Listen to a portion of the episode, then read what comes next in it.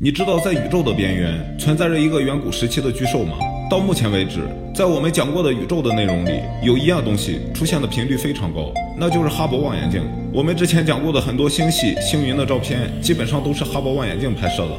但是哈勃最出名的还是哈勃深空场这张照片。这张照片拍摄的是宇宙边缘的景象。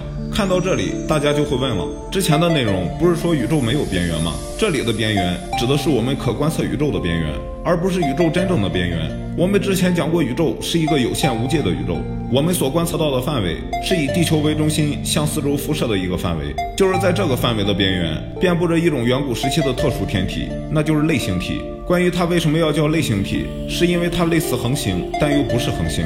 它和脉冲星、微波背景辐射，还有星际有机分子一道，并成为二十世纪六十年代天文学的四大发现。长期以来，它总是让天文学家感到困惑不解。上世纪五十年代，射电天文学诞生之后，科学家们就陆续在星体之间发现了一些特殊的天体。